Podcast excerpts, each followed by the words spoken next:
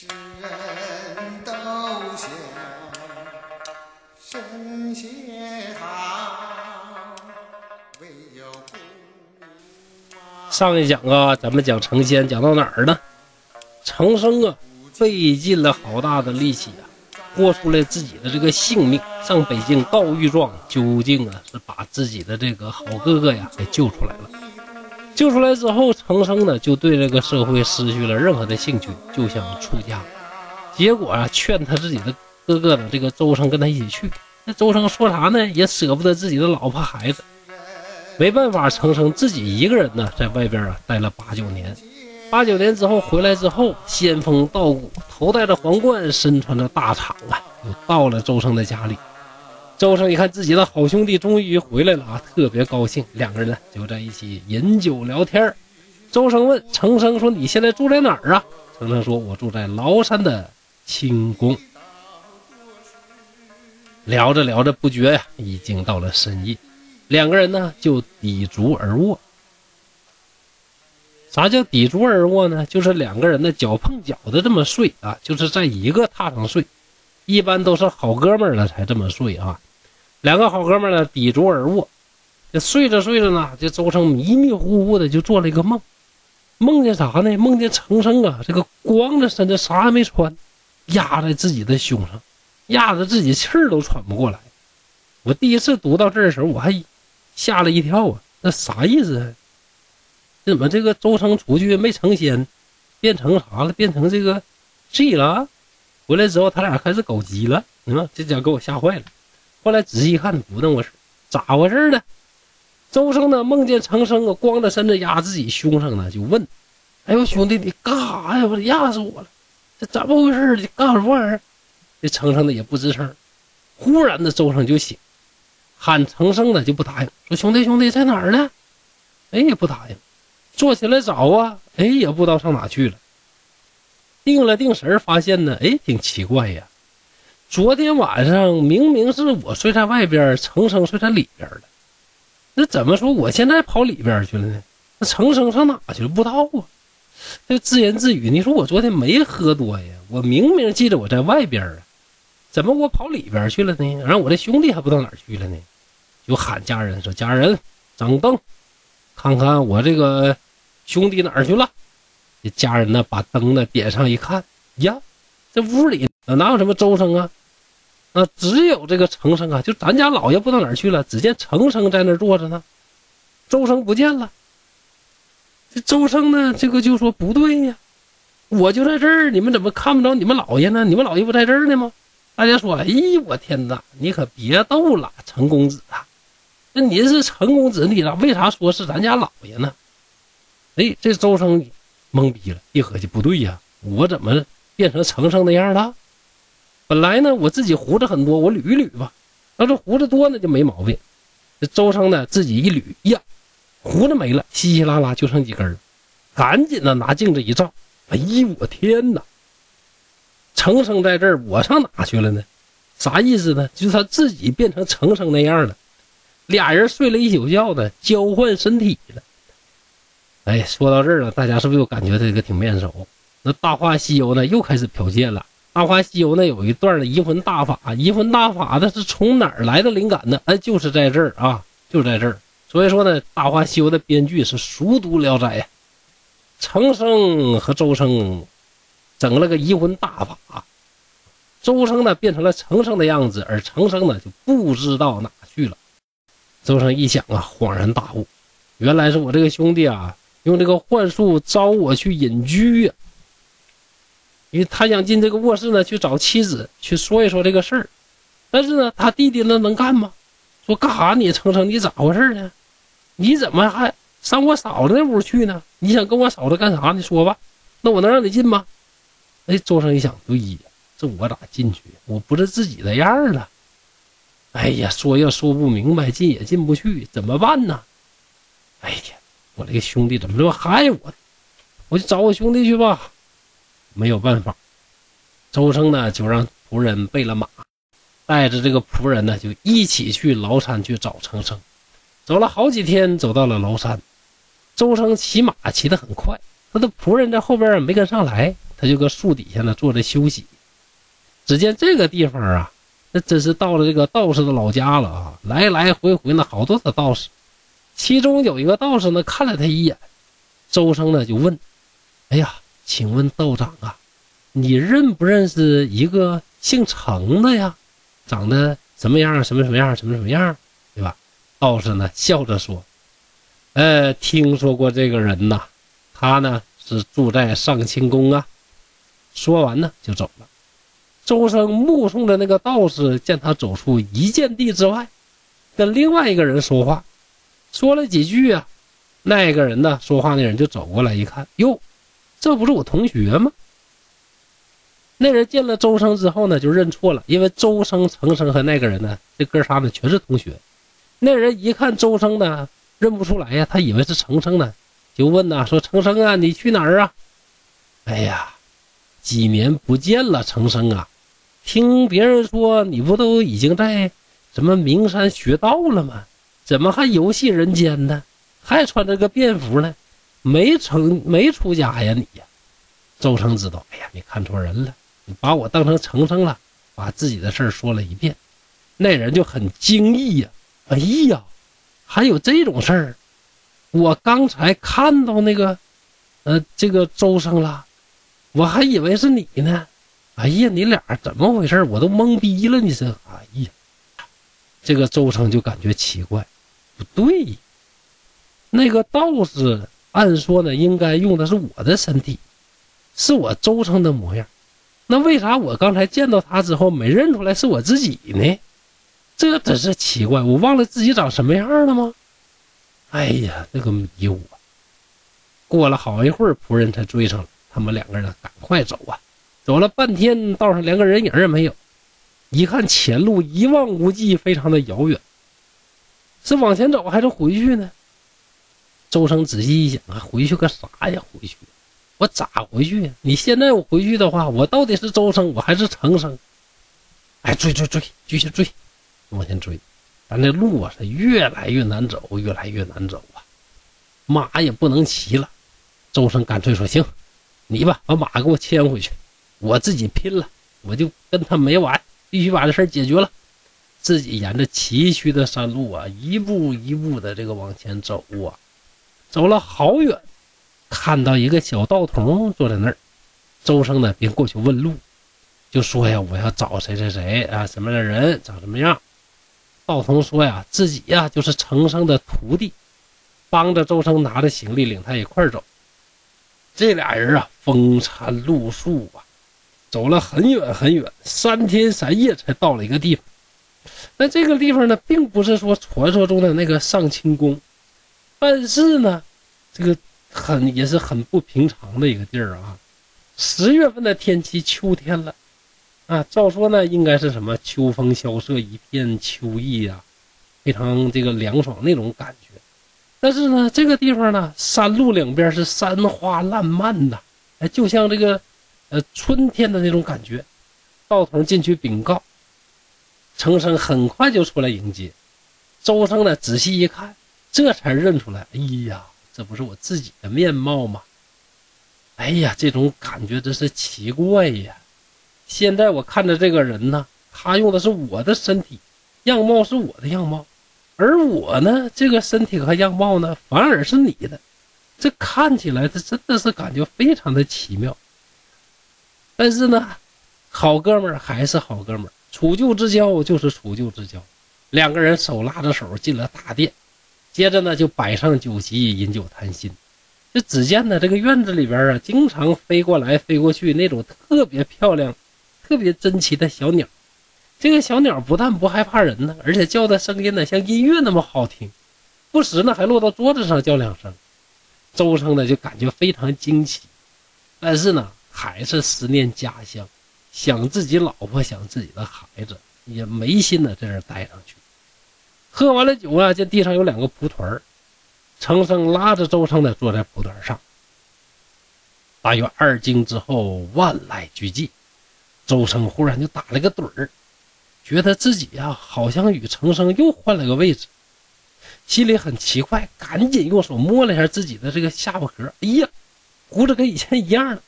这才知道啊，原来身体啊又换回来了。哎呀，这个兄弟，你说你跟我开这玩笑，是不是有点过分？太气人！哎呀，天一亮我就回家，不跟你扯了。到了第二天天一亮，周成就急着往回走，程生呢就要留他多住几天，又住了三天。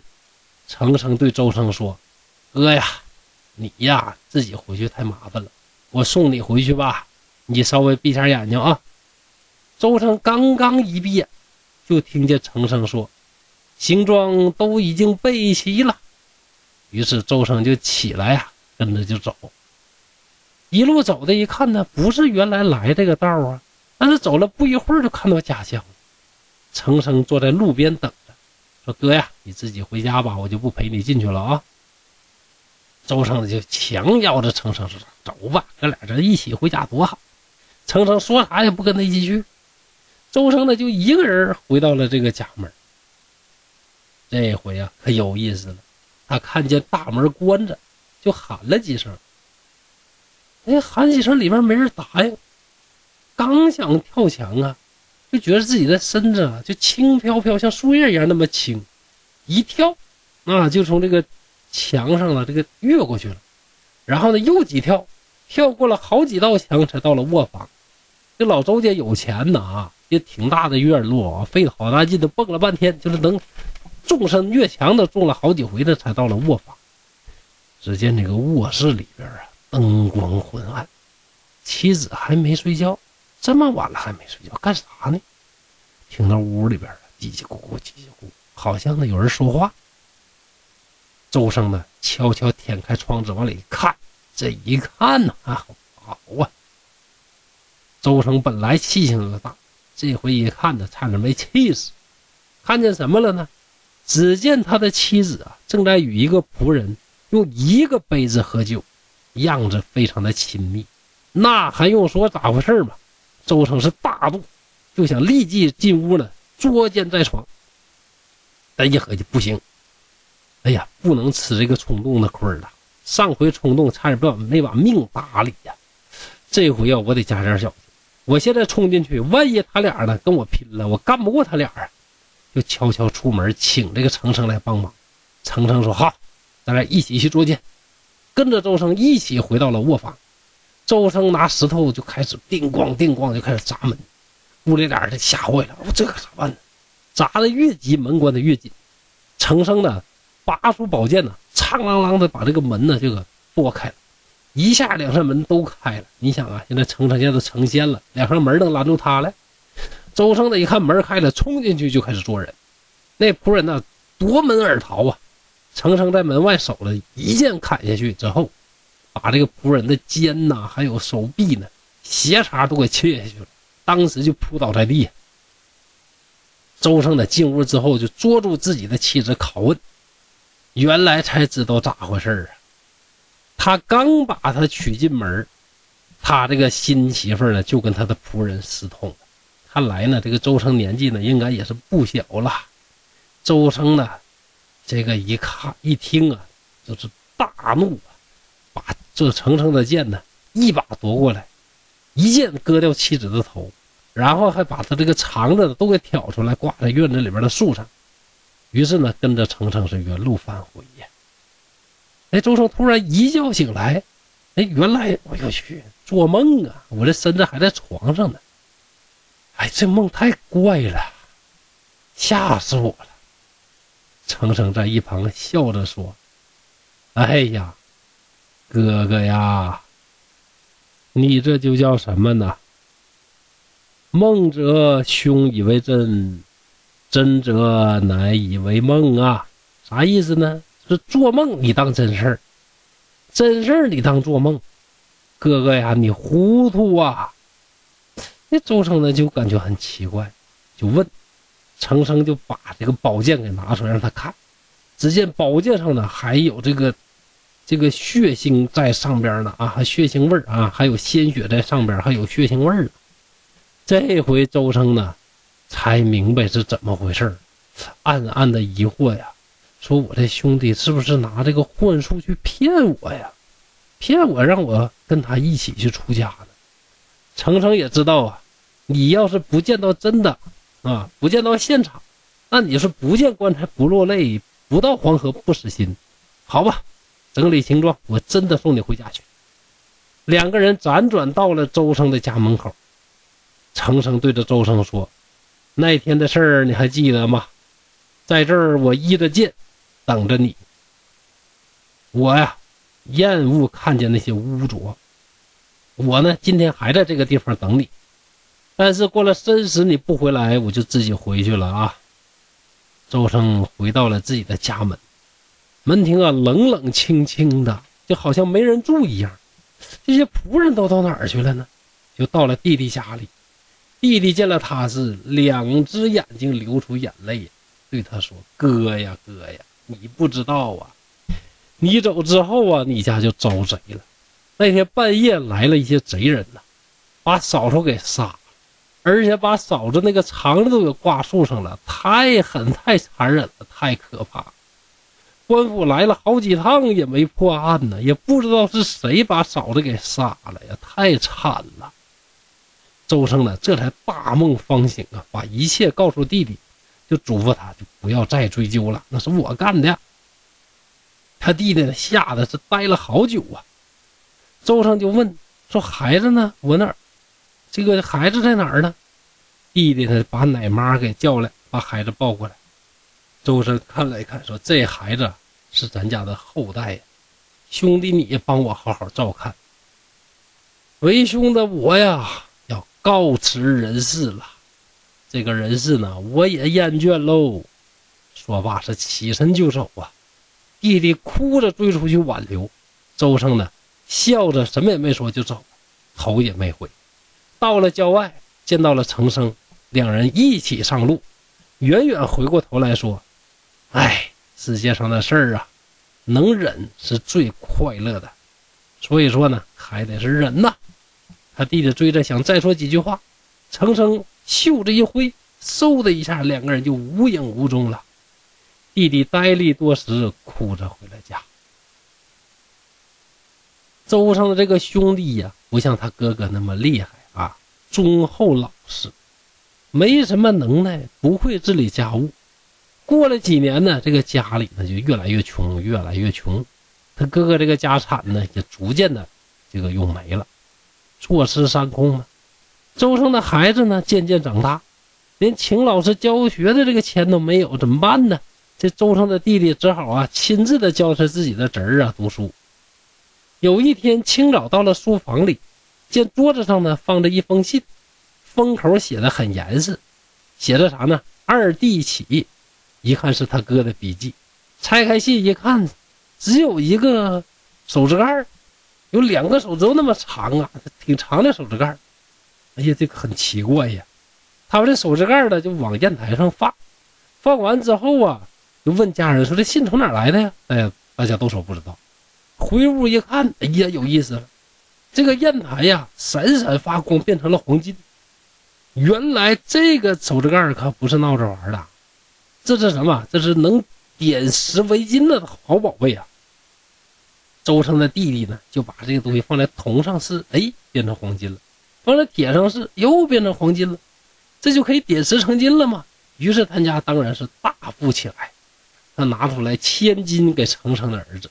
后来呀，这两家啊都有了点石成金的法术。大家都知道啊，秦始皇为了求长生不老药啊，到蓬莱仙山呢，哎，去这个自己去啊，又找人去啊，去找这个神仙呐，找了多少次。对于这个道教呢，能够羽化升仙呐，或者什么的这个东西啊，应该还是多数还是深信不疑的啊。特别是这个当时这个污浊的这个社会呢，官官相护，非常的这个黑暗。面对这个黑暗超淡的世界，没有任何的办法，只能想到修炼成仙，去逃离这个社会呀，对吧？所以说，当时对于这个成仙的人们这个渴望啊，那就是非常的这个深切。好在今天呢，我们生活在这个美好的新时代，那人们呢，首先呢，相信成仙的人越来越少，对吧？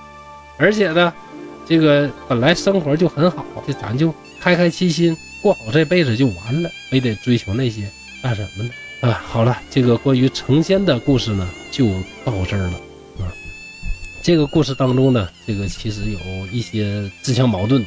一方面呢，好像他挺鼓励呀，还挺赞赏这个周生，痛快淋漓的把这个自己的妻子给进行虐杀的这么一种。然后最后呢，还说了一句说忍事为乐。你说这多矛盾呢？好像这个蒲松龄本来写这个文章的时候呢，自己也很矛盾。究竟应该是啥呢？是这个入世啊，这个拼了命的这个改造这个社会呢，还是应该出世当神仙？